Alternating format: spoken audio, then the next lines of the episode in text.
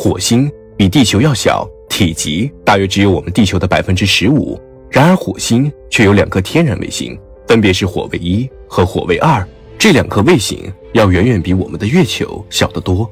火卫一是一颗形状不规则的小天体。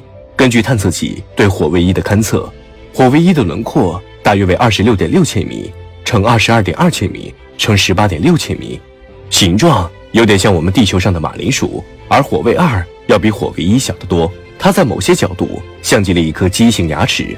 它的平均半径仅为六点二千米左右，因此以小行星带为界的内太阳系中，就只有月球、火卫一以及火卫二这三颗卫星。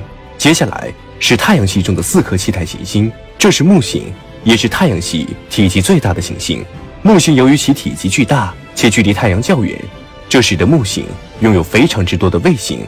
根据旅行者号探测器以及朱诺号探测器发回的数据和照片，科学家们在木星一共发现了七十九颗卫星。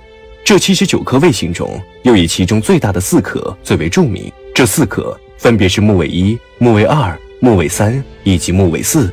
它们都在一六一零年被伽利略用望远镜发现，因此又被称之为伽利略卫星。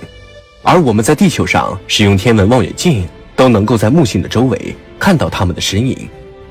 其中，木卫三是体积最大的一颗，它也是整个太阳系体积最大的卫星，比八大行星之一的水星还要大。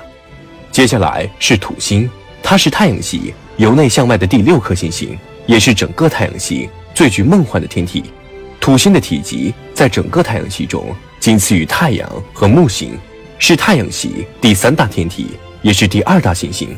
土星的卫星系统极为复杂，因为土星有着太阳系中最为复杂的环系统，而所有在环上的大冰块，理论上来说都是卫星。